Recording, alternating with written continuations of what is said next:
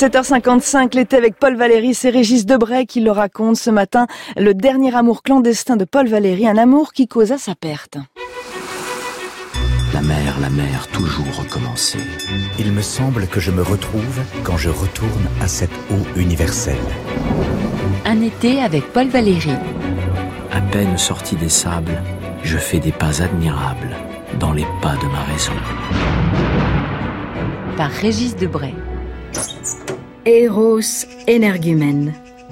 Il n'est pas d'année depuis la mort de Paul Valéry où je n'ai pensé à lui d'une façon vraiment constante. Jeanne Loviton. Car euh, cette maison que j'occupe depuis tant d'années, il y est venu si souvent que chaque coin de ma maison, chaque coin de mon jardin me le rappelle.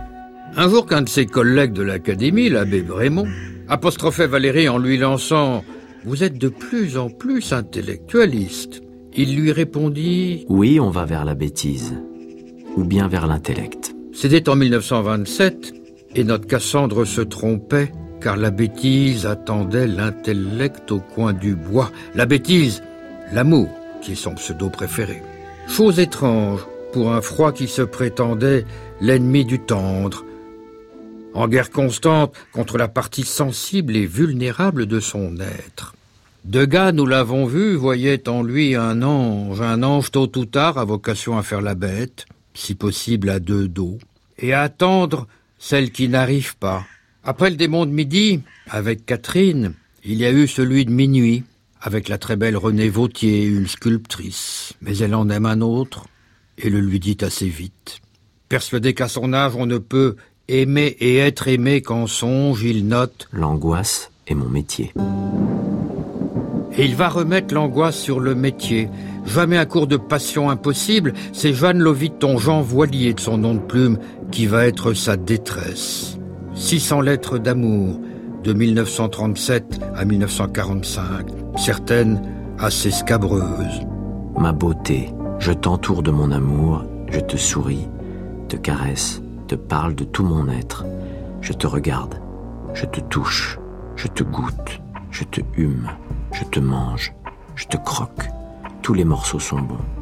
Je passe maintenant par-dessous, c'est ma coutume, et je fais le tour de toi et reviens au jardin. Cette avocate écrivaine, aventurière et femme d'affaires se dérobe à la prise, ayant d'autres cordes et intérêts à son arc. On pense à Brassens, une jolie fleur dans une peau de vache, une jolie vache déguisée en fleur.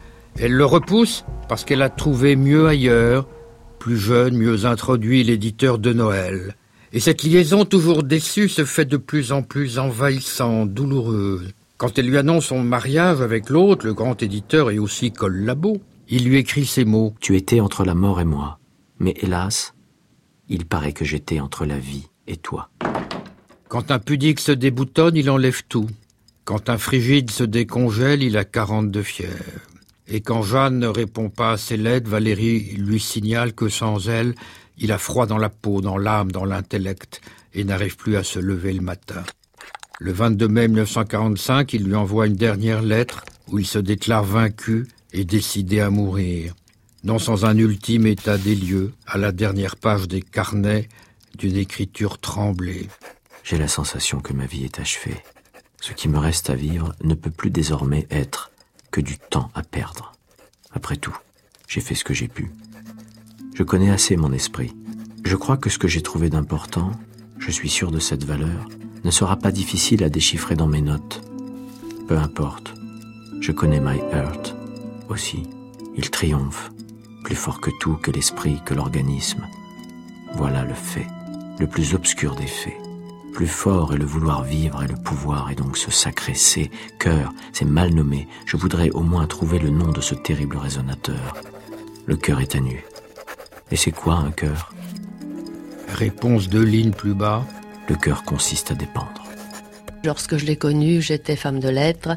Et évidemment, euh, jamais, il faut le dire, euh, je n'avais pris le temps de relire sa correspondance. En cette année euh, 71, j'ai voulu revoir d'un bloc toute cette correspondance. Alors là, j'ai été véritablement effondrée et j'ai eu la sensation que je le perdais pour la seconde fois. Un été avec Paul Valéry, Régis Debray réalisation, Xavier Pestouja, les textes sont lus par Laurent Stocker et elle.